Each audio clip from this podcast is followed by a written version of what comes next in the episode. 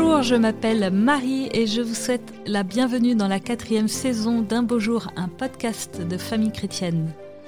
Un beau jour, c'est l'histoire d'hommes et de femmes croyants qui, comme vous et moi, menaient une vie tranquille, tracée d'avance. Et puis un beau jour, un événement inattendu et bouleversant a complètement infléchi le cours de leur existence. Ils nous racontent comment ils en ont été bouleversés, changés, rabotés, transformés dans leur vie et dans leur foi. Je suis sûre que vous serez comme moi édifiés et enrichis par ces récits livrés le cœur et l'âme grands ouverts.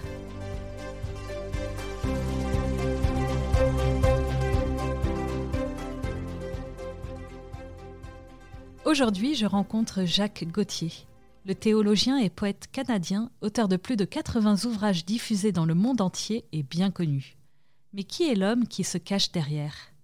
Dans une autobiographie belle et émouvante intitulée En sa présence, il lève un coin du voile. De son enfance harmonieuse à son adolescence tourmentée, d'une vie hippie à la trappe d'Oka au Québec, de son mariage heureux à sa vocation d'auteur, il donne le témoignage enthousiasmant d'un homme marchant à la suite de Sainte Thérèse pour révéler l'extraordinaire de Dieu en chaque chose ordinaire. Je le remercie beaucoup de venir raconter à mon micro son beau compagnonnage avec Dieu depuis le jour qui a fait basculer sa vie. Bonjour Jacques. Bonjour. Merci pour votre présence, une présence rare puisque vous habitez loin, très loin d'ici, outre-Atlantique, dans la belle province de Québec au Canada. Donc euh, nous sommes ravis d'avoir euh, votre présence et d'avoir un peu de ce chaleureux accent québécois au micro d'un beau jour. Merci, ça me fait plaisir. Pour commencer, est-ce que vous pourriez me présenter l'objet symbolique de votre histoire que vous avez apporté? Oh, C'était spontané, c'est tout simple. C'est le dizainier que j'ai à mon doigt. Parce que le dizainier, pour moi, euh, souvent je le prends quand je marche, je récite déjà vous salut Marie. J'aime beaucoup Marie, honnêtement. Et puis le dizainier, euh, c'est très simple. Si je le perds, j'en prends un autre. Mais c'est que, vous savez, dans mes deux mains, j'ai deux alliances. Marie et mon épouse, qui s'appelle Anne-Marie. Et euh, c'est deux, deux seuls objets que j'ai. Et les deux sont très chers à mon cœur. Je trouve que cet objet vous représente bien un homme euh, ordinaire, mais euh, plein de, la grâce de Dieu. On va voir ça euh, plus tard, mais on va commencer par le commencement. Dites-nous, pour commencer, donc, dans quel genre de famille êtes-vous né et avez-vous grandi? Ben C'est ça, c'est une famille chrétienne, une famille catholique, et puis Bon, je suis né en 1951, puis j'ai eu cette grâce euh, justement d'être dans une famille qui n'était pas très moralisatrice. Euh, le frère de ma mère était père franciscain. Euh, il est décédé d'ailleurs à 99 ans et 6 mois, donc il était très présent dans ma vie. Et pour nous, dans les années 50, comme ça, ben, la liturgie a commencé aussi tranquillement à, changer. tout était axé sur le Christ pascal. Mais c'est une famille croyante. Alors, je me souviens, ça arrivait durant le temps, du carême où on, récitait le chapelet à genoux à la, radio. Le cardinal Léger à Montréal. Et nous, on répondait. au Québec, c'était très, très priant à cette époque-là. Et euh, je me souviens, c'est sûr qu'on aimait mieux jouer. Hein. J'ai une famille de cinq enfants. Mais de voir quand même ton papa à genoux euh, qui prie, euh, Marie, c'est quand même pour un petit garçon, c'est une image quand même qui est forte. Et je me disais, on répète toujours la même chose, mais c'est comme quand on dit je t'aime, dans le fond, c'est ça un peu le chapelet. On n'est pas obligé de penser toujours des fois ce qu'on dit, hein, parce que notre esprit est ailleurs, mais c'est comme dire 100 euh, fois je t'aime, et puis... Euh, vous êtes quand même un petit garçon très pieux et au-delà de ça, vous êtes même très tôt un, vrai amoureux du Christ. Euh, vous écrivez dans votre livre très jeune, Je suis un séduit, un ravi du Christ, je le resterai. Et donc, votre enfance euh, voilà, est, très pleine de l'amour du Christ. Vous, vous priez vraiment Jésus. C'est quand même rare de voir ça chez les enfants. C'est sûr, dans le livre, c'est dans sa présence. Justement, ça dit beaucoup parce que je sentais cette présence de Dieu. Pour moi, Dieu a toujours été à l'intérieur de moi. Je sais que c'est le Créateur qui est présent dans la création, mais j'ai toujours vécu une expérience très intime où Dieu était présent comme un ami, et ça, je pensais que tout le monde avait ça, mais je me suis rendu compte en parlant avec d'autres, ben là, c'était... Euh, et je me souviens tout jeune, j'aimais aller à la messe, surtout durant le carême, parce qu'il nous donnait une grande image à l'église, là, puis, on mettait 40 étoiles à chaque jour. Alors, c'est sûr que c'était un truc pédagogique qui nous incitait, mais j'aimais, et je revenais et je chantais des chants au Seigneur. Je disais, Seigneur, je vais être ton témoin plus tard. Je ne pensais pas au sacerdoce nécessairement, parce qu'on pense toujours, quand on dit au Seigneur, on pense toujours qu'on va devenir prêtre ou religieux. Mais plus tard, je vais vivre une expérience comme ça de religieux, mais c'était pas ça le Seigneur voulait. Moi, je me voyais parler de lui et être témoin témoin du Christ. Je lui chantais des chansons sur des mélodies euh, populaires. Ça peut être Dick Rivers ou pas un nom. Et je mettais des, je mettais des mots sur des, euh, des musiques populaires. C'est pour dire comment mon cœur était quand même plein. C'est quand même étonnant. Et pourtant, à l'âge de 17-18 ans, eh ben, vous envoyez tout valdinguer. Alors, qu'est-ce qui se passe?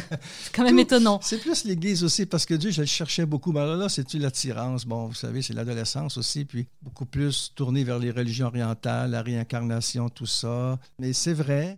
Et puis, il y a quand même aussi l'époque hippie, donc il y a un peu de drogue là-dedans, et puis les festivals pop. Euh, et oui, c'est comme ça, mais c'est pas arrivé comme ça subitement, c'est un, tout un processus. C'est sûr, dans le livre, je l'explique plus, mais euh, j'ai toujours eu un cœur d'enfant, dans le fond, et je cherchais la lumière, l'amour, mais là, j'étais en train de me perdre.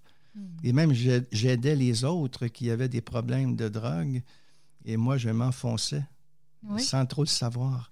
Vous, à la fois, vous preniez de la drogue et vous aidiez les autres? Oui, oui, mais tu sais, quand on parle de drogue, on parle de, bon, le pot, le hash ou un petit peu de LSD. Là. Je me suis jamais... Euh, jamais piqué, là, tout ça. Puis dans ce temps-là, c'était peut-être pas comme aujourd'hui. Puis c'est l'époque euh, Flower Power, Peace and Love. Alors, euh, euh, bon.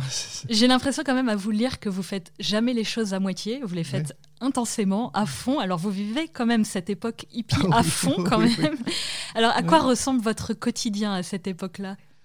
Je vais à l'école, mais en même temps, je cherche. Et puis, les cheveux longs, les pantalons éléphants, les chemises à fleurs. et puis, alors, alors souvent l'été, mais c'était euh, voyager. Bon, à 17 ans, je suis allé à Vancouver quand même en stop. On dit au Québec sur le pouce. Et puis après ça, c'était des jeunes en Ontario.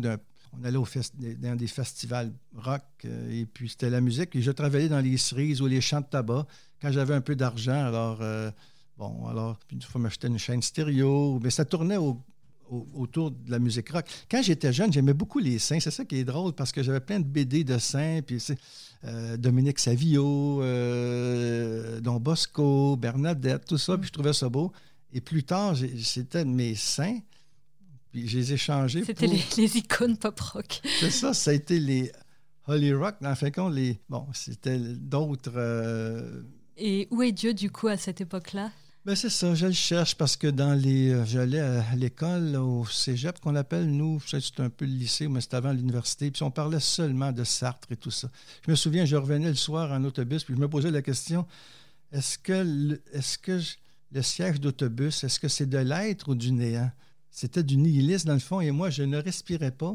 Et on disait que la mesure de l'homme, c'est l'homme, bon, et, que dans le fond, euh, bon, la vie n'a pas vraiment de sens et moi, ça me faisait mal parce que je me disais comment qu'on peut vivre pleinement le sens de sa vie puis le bonheur si on n'a pas la spiritualité, sans que ça soit Dieu, Jésus nécessairement, mais Dieu a tout le temps été présent dans ma vie. C'est faux de dire moment donné, j'étais devenu comme athée et tout ça, mais c'est juste que là, je ne suivais plus la tradition chrétienne et je cherchais et on ne m'alimentait pas. Et tous les cours que je recevais, euh, à l'école, mais c'était souvent ça. C'était soit Freud ou Marx, euh, Nietzsche. Euh, bon, j'ai rien contre. Bon, c'est pas là la question, mais pour un jeune, ça me. Moi, j'avais besoin d'absolu, j'avais besoin d'un sens à ma vie et ça ne m'aidait pas. Et là, mon âme criait. Mais est-ce que tu existes, Seigneur? Où es-tu? Est-ce qu'il y a une autre voie? Et j'ai pas rencontré de jeunes à ce moment-là. J'avais pas. Euh, alors, et puis un soir, oui, effectivement, le 2 juin 1972, ah ben une grande date, vous arrivez avec un ami à Drummondville, sur la route enchantée euh, de la Gaspésie et de la Californie. En fait, vous êtes arrêté par la police parce que ah le stop est interdit dans l'État de New York où vous vous trouvez. Vous suppliez les policiers de vous permettre de dormir au chaud, au moins au poste. Perdez pas le nord. non, non. Mais eux vous dirigent plutôt vers une communauté du tout récent renouveau charismatique les apôtres de Jésus par Marie. Qu'est-ce qui se passe ce soir-là? Ben, C'est ça, c'était une nouvelle naissance le soir avant de se coucher, bon, la prière du soir, et puis Trois, je vous salue Marie, ça a complètement changé ma vie. J'ai toujours aimé Marie, il faut le dire, ma mère, dès ma naissance, j'étais consacré à Marie par ma mère. J'étais baptisé le 8 décembre parce que c'était pas évident. Elle était très, très faible. Puis le médecin lui a dit Mme Gauthier, il faut que vous vous reposiez. Et puis ma mère a dit Mais si mon enfant est en santé, je te le consacre, Marie. Et c'est comme ça que ça partit. Et là, Marie, bon, le chapelet, tout ça, puis on l'a perdu de vue. Et là, je retrouvais. Je retrouvais le vrai Dieu de mon enfance. C'était la même paix que quand j'allais à la messe quand j'étais jeune. Mais j'ai dit Waouh J'ai dit C'est toi, Seigneur. Et là, j'ai complètement basculé dans la joie. En trois, je vous salue, Marie. D'ailleurs, je m'en suis jamais remis, hein? je m'en suis jamais remis. C'est Marie-Noël qui disait ça, la poétesse, elle disait Dieu a soufflé trop fort quand il m'a créé, je m'en suis jamais remise. Puis, euh, on, couchait par terre, là, bon, puis j'avais l'impression de flotter.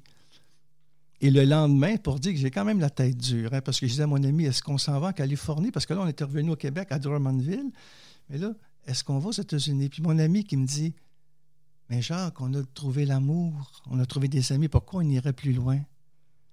Ah, tu t'es sérieux? Et là, j'ai, il dit, OK, on reste. Et là, je savais qu'en disant ça, je ne revenais plus en arrière. Et là, ça a été très intense, comme dans tout ce que je fais, dans cette nouvelle aventure, une nouvelle naissance. Et ça a été. Euh, ben, en réalité, je suis un ressuscité. J'aime beaucoup euh, votre phrase, euh, oui, qui, me semble-t-il, pourrait être votre devise désormais. Bah, d'ailleurs, c'est le titre de votre autobiographie. Le passé est consumé dans sa miséricorde, le futur appartient à sa providence, et le présent se vit désormais dans sa présence. C'est ça qu'il se passe. C'est ça, et c'est toujours émouvant quand on en parle parce que c'est un don. Tout est donné. Et Thérèse le dit, tout est grâce. Nous n'avons qu'à accueillir, à dire oui, mais là, après, il faut entretenir le feu, là. C'est beau, là, la conversion et tout ça, puis il faut quand même durer. C'est ce que je me demandais souvent quand on est converti ou reconverti, comme dans votre cas. On est un peu tout feu, tout flamme, on mhm. est, euh, comme on dit, on est embrasé de, l'amour du Christ. Mais ce feu mérite d'être éprouvé, passer au creuset de, l'épreuve et du mhm. quotidien pour durer. Et puis parce qu'on risque aussi de prendre un peu la grosse ah tête. oui, oui. Est-ce que c'est votre, votre cas? Qu'est-ce que vous faites? Oui, ben c'est ça. J'ai voulu euh, alimenter parce que souvent, c'est fatigant les convertis parce qu'on est toujours en train de parler de notre conversion comme si elle était faite.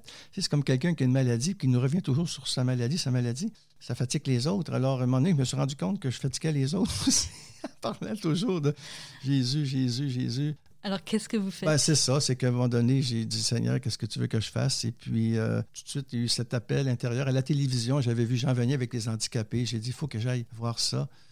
Et puis, j'ai demandé comment le rencontrer. Puis, le soir, j'ai été prié sur une, le tombe du Père Prévost, euh, près de Trois-Rivières. Et puis, le téléphone sonne. Puis, on dit Jean Vanier est à Québec le lendemain. Je suis allé Providence. là, Providence totale. J'arrive là, Jean Vanier dit viens-t'en. Donc, six mois après, j'étais à l'Arche et j'ai vécu six mois avec les handicapés, avec euh, engagés là. Et c'est là que j'ai eu l'appel de la vie monastique où j'ai rentré à la Trappe d'Oka pendant quatre ans. Mais c'est sûr que quand j'ai su après ce qui est arrivé avec Jean Vanier, le père Thomas Philippe, c'était une grande blessure dans ma vie parce que moi, j'ai pas rien vu de ça. Et c'était très triste mm. parce que c'était des amis. Et, pour moi, c'est une grande blessure actuellement. On est tous atteints par ça et pour ça qu'il faut faire attention de ne pas nous laisser voler notre espérance, comme dit le pape François. C'est pas parce qu'il y a eu beaucoup d'abus dans l'Église. Il y a d'autres témoins. Il faut être vigilant, mais en même temps, euh, il faut voir quand même le beau côté de l'Église, en tout cas, qui pour moi est la sainteté. Mais on est tous fragiles, on est tous faibles. Et puis, Qu'est-ce que vous apporte ces six mois à l'Arche euh, Voilà, si on met. Ah ben ça a été vraiment les deux pieds sur terre. Après avoir, euh, parce qu'avec les personnes atteintes d'un handicap, je me suis rendu compte que j'en avais moi-même des handicaps. Et puis euh, surtout la découverte de l'oraison, qui va être très importante dans ma vie.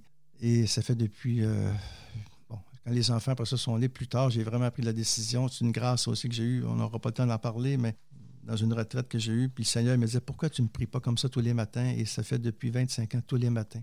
Mon temps d'oraison est sacré. C'est le secret de la sainteté. Ce cœur à cœur avec Jésus. Ils sont là tous les jours.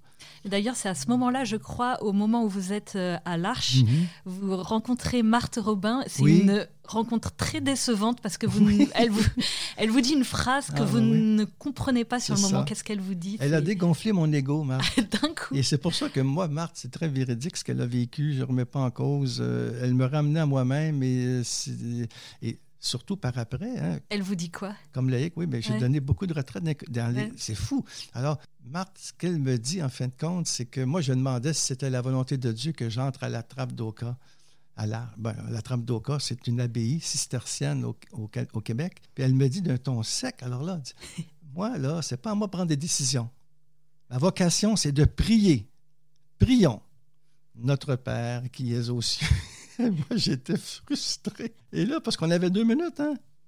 Comment vous On avait seulement deux minutes là, avec elle parce que j'avais été choisi, j'étais jeune aussi, parce qu'on avait deux minutes parce qu'elle, après ça, c'est la passion du Christ qu'elle va vivre. Le, ah, commence le, jeudi, je crois. Et, ah et, je crois que c'est le mercredi ou le jeudi qu'on pouvait la rencontrer. Et c'était très minuté parce qu'on pouvait pas. Vous savez, c'était plein, plein. Là, et moi, ça a été. Bon, et là, je suis sorti de, la petite maison. J'entends encore le tic-tac de l'horloge, le petit chat qui ronronne dans, cette, euh, dans la Drôme où elle a vécu à Châteauneuf de Galard. C'était noir intérieurement. J'étais une nuit, là, et je me suis dit, Seigneur, tu peux pas me faire ça. Tu peux pas. Moi, le Seigneur, avec. C'est comme les deux doigts de la main, c'est fou. En tout cas, c'est très simple. Alors, j'ai fait, je, je suis assis à la fenêtre de Marthe, où elle était, dans le sable. Et j'ai pleuré, pleuré, pleuré parce que je ne comprenais rien. Et c'était mon ego qui avait été blessé, mon orgueil. Et à un moment donné, la phrase est venue d'une clarté. m'a dit Ma vocation, c'est de prier. Ah, mais j'ai dit Seigneur, c'est ça que tu voulais me dire. Eh bien, voilà. Et c'est ça qui va arriver après parce que je vais écrire beaucoup de livres sur la prière, je vais donner des retraites sur l'oraison. Ma chaîne YouTube, il y a des retraites sur l'oraison là-dedans. En tout cas, ça a été ma vie, la prière. Et ça n'engageait pas parce qu'après ça, j'ai vécu quand même à Oka, oui. Je suis allé Justement, oui, avant de. Vous trouvez quand même pas tout de suite votre vocation parce que, alors, du coup, avec toujours mhm. cette entièreté, cet enthousiasme, mhm. cet idéalisme qui vous caractérise, vous vous pensez appelé, du coup, à la vie monastique, puisqu'on ah y prie. Ah Et puis, pas n'importe laquelle de préférence, hein, la trappe, la ah vie cistercienne euh, la plus euh, pure, mhm. à Oka. Et vous y entrez. Et alors, est-ce que c'est là que le Seigneur euh, vous attendait? Ben, il m'attend partout, en fin de compte. Il est toujours là. C'est juste que euh, euh, là, c'est un cheminement plus long et c'est des êtres très bien équilibrés. Et puis, euh, on a pu discerner ma vocation. Et ces ordres-là millénaires ne sont pas là pour nous retenir. Ils sont là pour qu'on s'épanouisse dans la grâce. Et après un discernement, eh bien, ils m'ont dit, Jacques, tu as vraiment des, des charismes aussi dans le monde. On a besoin de témoins. Tu n'es pas fait pour la trappe. Alors, parce que j'avais fait mon noviciat, j'avais fait un an de vœux temporaires. Et on était tellement bien avec moi. Et c'est sûr que ça me faisait quelque chose de quitter, mais c'est pas ça que le Seigneur voulait. C'est une vocation temporaire pour autre chose. Oui, vous sentez quand même que vous n'êtes pas appelé à cette vie euh, non, monastique. Mais je, suis toujours resté moine de l'intérieur. Parce que moine veut dire en grec, c'est celui qui est seul, seul devant Dieu. Et ce qui est beau, mais c'est ça, c'est que j'ai pu découvrir la grande tradition cistercienne, mais aussi Saint-Jean-de-la-Croix j'avais découvert à l'Arche. Et tout ça, ça va être des livres plus tard. Hein. Je vais écrire sur Saint-Bernard. Euh, euh, euh, bon, c'est la petite Thérèse, je la connaissais un peu, mais Saint-Jean-de-la-Croix et tout ça. Et ça vient. Et le fruit de la, vie monastique, quand je suis sorti, c'est vis-à-vis mes copains, mon ancienne vie, j'avais une grande, grande liberté intérieure vous découvrez. J'ai l'impression que dans votre vie, le Seigneur vous fait grandir et se révèle à travers des crises. Et il y a mhm. quand même une crise à la trappe d'Oka parce que quand même, même mhm. physiquement, vous n'êtes pas bien parce que ce n'est pas l'endroit où vous êtes appelé. donc euh, vous maigrissez, vous avez des crises d'hypoglycémie terribles, vous vous sentez vraiment mal hein, physiquement. Et j'ai l'impression qu'à travers cette crise, le Seigneur vous révèle enfin euh, la mission à laquelle euh, vous êtes appelé, eh être dans, dans, le monde, finalement un témoin de son amour dans le monde. Et puis écrire aussi. J'ai toujours aimé écrire. Et euh, c'est pas euh, dans un monastère cistercien, une vocation spéciale, c'est plus tard que les moines vont écrire. Mais normalement, euh, et moi, j'écrivais des prières, on les demandait au vêpres. Et puis là, on voulait que ça soit publié. C'était pas ma. Bon. Mais en même temps, euh, moi, ce qui m'intéresse, c'est de voir, c'est de faire la volonté de Dieu. C'est un peu comme Charles de Foucault, dans le fond, sans me prendre pour lui, là, et tous les témoins, tous les saints. Qu'est-ce que tu veux que je fasse, Seigneur? Donc, discerner sa volonté, c'est seulement ça qui m'intéresse. Et si c'est sa volonté, tout va fonctionner. Mais il met sur nos chemins des beaux témoins, des êtres, des pères abbés, des gens équilibrés qui nous aident à grandir. Et c'est ça, à un moment donné, on découvre notre vocation. Et quand je suis sorti, ben c'est sûr que le monde n'est jamais très sorti de moi, mais je savais pas, moi, j'ai été appelé au mariage. Ça, j'ai j'aimais toujours les femmes, tout ça, mais je peux quand même aussi vivre euh, la chasteté, tout ça, mais dans mon affectivité, ça aurait été trop difficile probablement.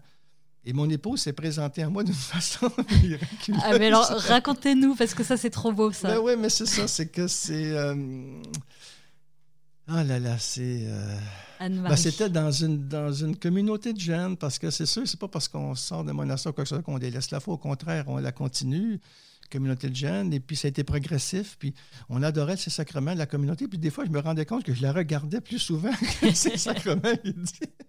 En même temps, moi, je ne savais pas, et ça a duré plusieurs, où on ne se disait pas qu'on s'aimait et on maigrissait encore. Il faut dire que des fois, quand ça va mal, je maigris.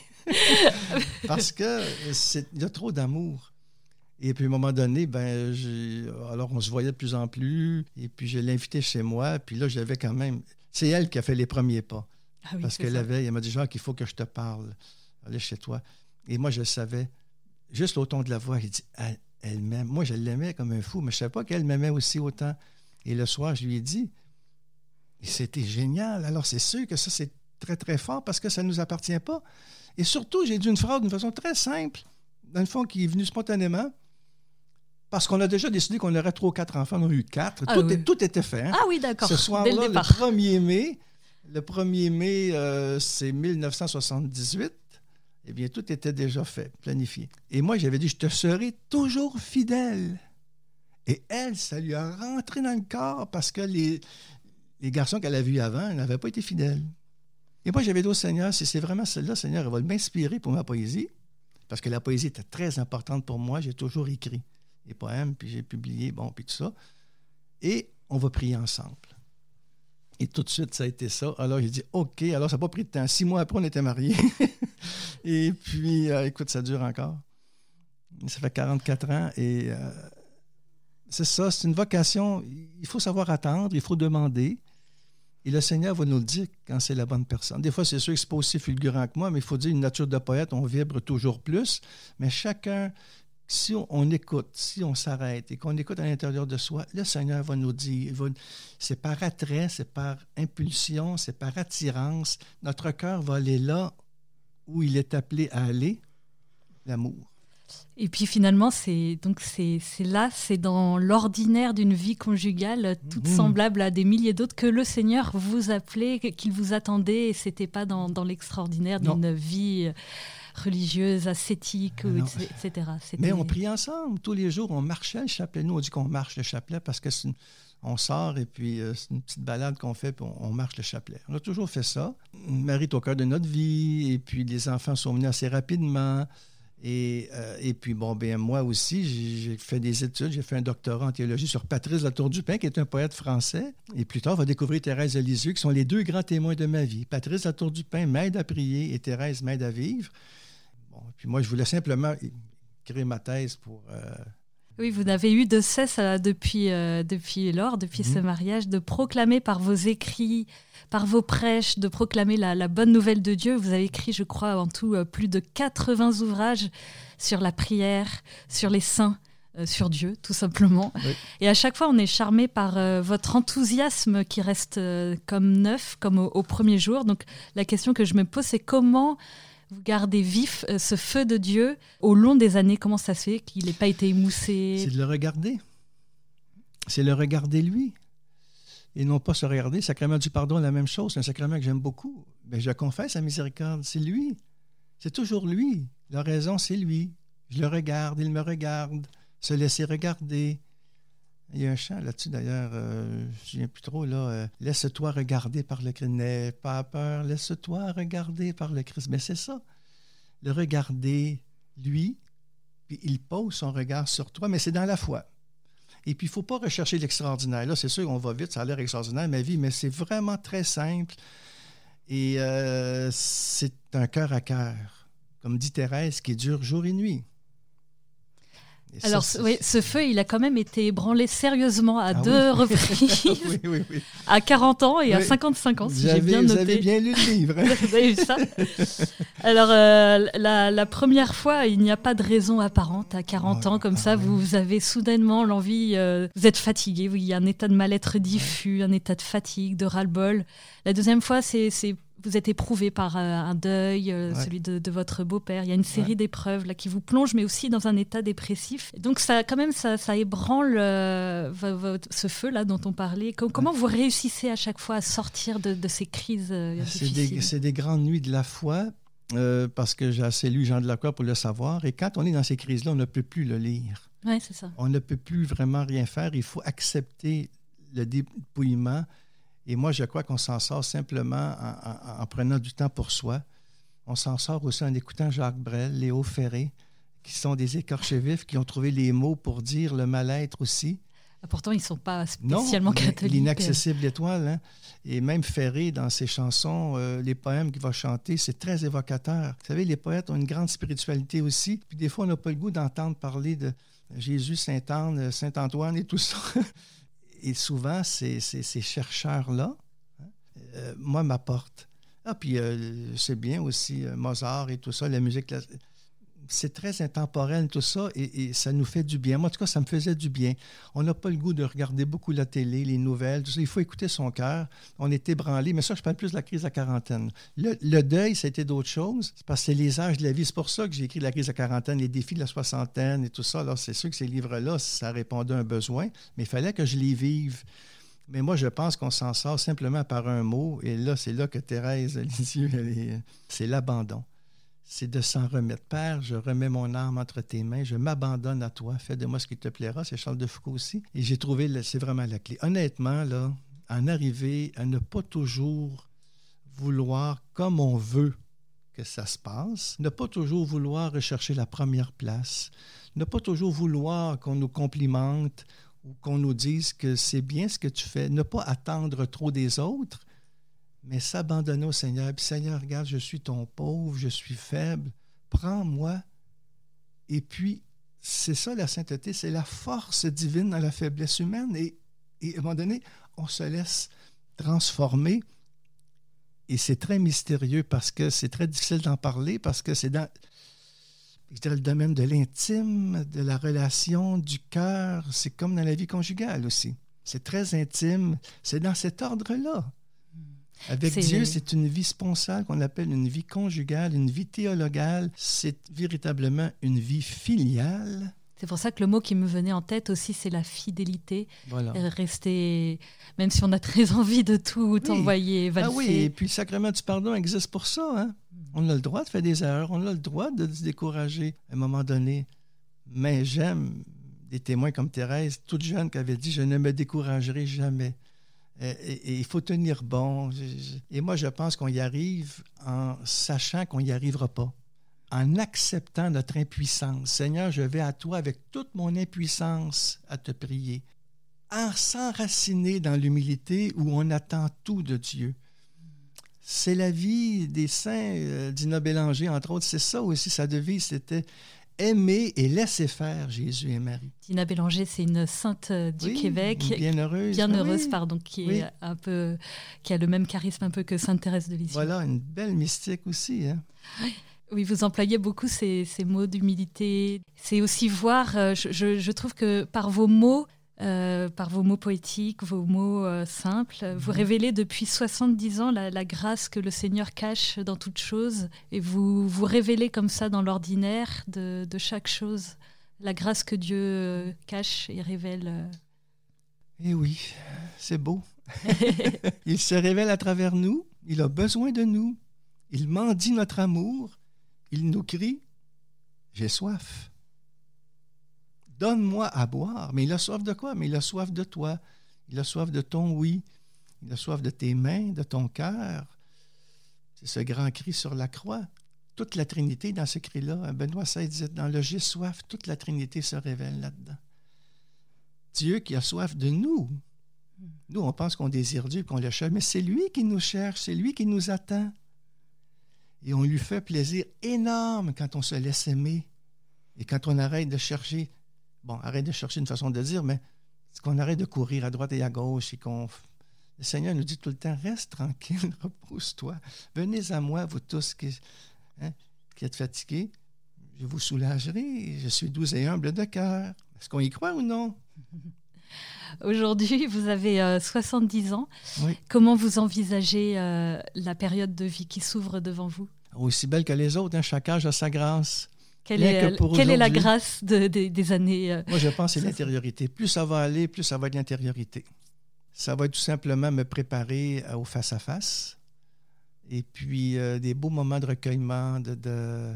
C'est pour ça que c'est un grand défi à Paris, alors d'un métro à l'autre. Mais le Christ, il est là dans le métro. Madeleine Delbrel l'a bien montré, hein, nous autres, les gens de la rue, c'est notre, notre cloître, nos voisins, c'est là le lieu d'évangélisation. Un sourire peut transformer un cœur.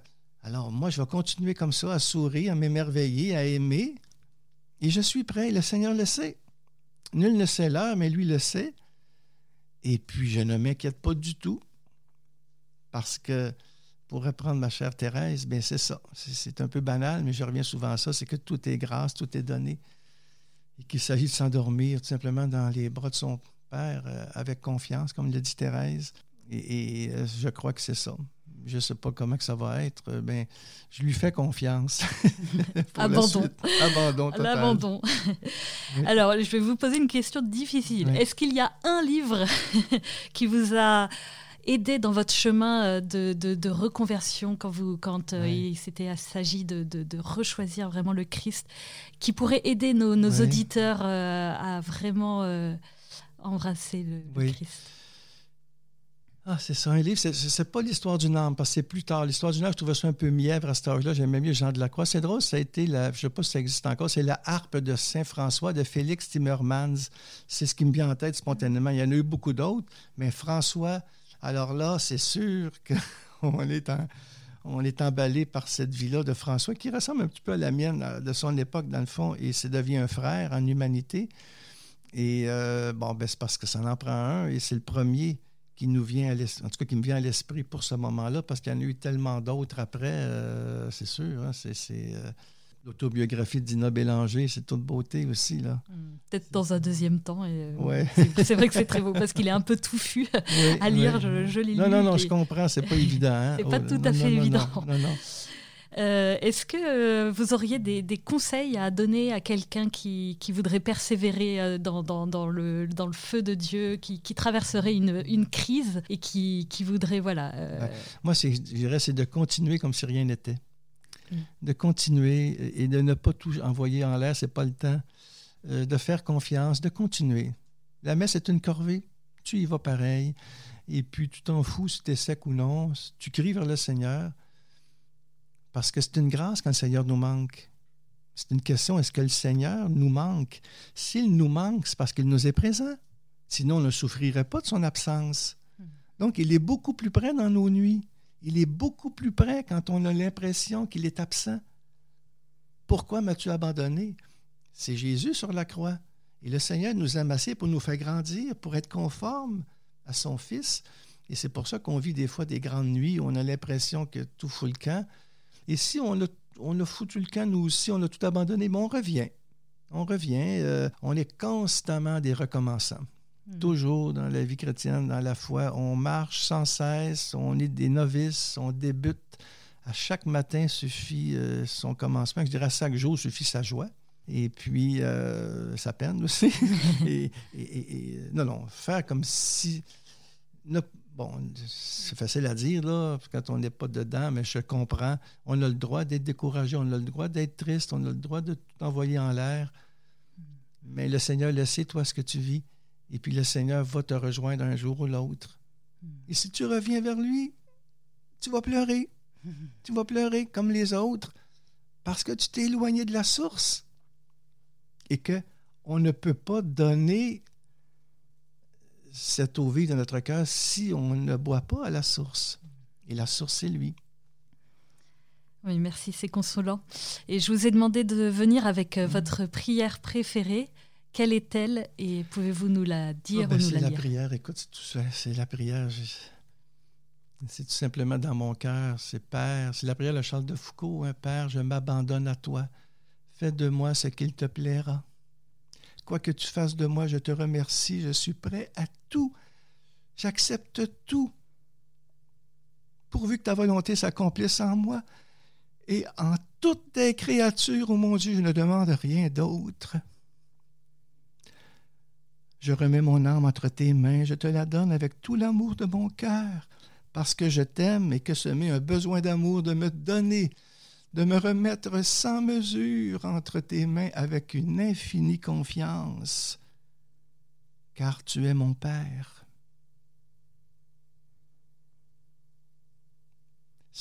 Charles de Foucault, quand il a écrit cette prière-là, c'était Jésus qui récite cette prière-là. Charles, il disait toujours, quand vous récitez cette prière, pensez toujours que c'est Jésus qui la récite. Père, je m'abandonne à toi, fais de moi ce qu'il te plaira. Je remets mon âme entre tes mains, car tu es mon Père. C'est Jésus qui prie en nous. C'est très important d'avoir quelques formules prières comme ça qu'on connaît par cœur, parce que ce sont des bouées de sauvetage, des bâtons de pèlerin qui nous aident à traverser le désert quand la prière ne coule plus en nous. Et là, on prie Notre Père, reçois le Marie, ou sa prière de Charles de Foucault, ou un texte de Thérèse Lisieux, et le contact se fait. C'est la communion des saints, c'est ça. Ma toute dernière question, c'est si vous aviez le, le Seigneur en face de vous, là, à cet instant même, qu'est-ce que vous lui diriez euh, vis-à-vis de, de votre vie? Ben Seigneur, je t'aime. je t'aime, Seigneur. Eh bien, gageons que lui aussi dirait euh, Je t'aime. Merci beaucoup, Jacques, pour ce très beau témoignage. Merci. Merci de nous avoir écoutés. J'ai été très heureuse de recevoir Jacques Gauthier et je le remercie pour son témoignage humble et passionnant tout à la fois qui donne envie de marcher à la suite Christ. N'hésitez pas à partager ce podcast autour de vous, surtout à ceux qui ont le plus besoin d'être réconfortés dans leur chemin de foi. Et n'hésitez pas à nous rejoindre sur nos réseaux sociaux, les podcasts de FC. Si vous avez aimé ce témoignage, découvrez chaque semaine une rencontre avec un témoin touché par la grâce dans le magazine Famille chrétienne. Enfin, ceux qui nous écoutent via iTunes ou Apple Podcast, si vous pouviez mettre une note de 5 étoiles, cela permettrait au podcast de remonter dans les recommandations et de le faire connaître à plus de monde. Un grand merci et à dans 15 jours pour un nouvel épisode.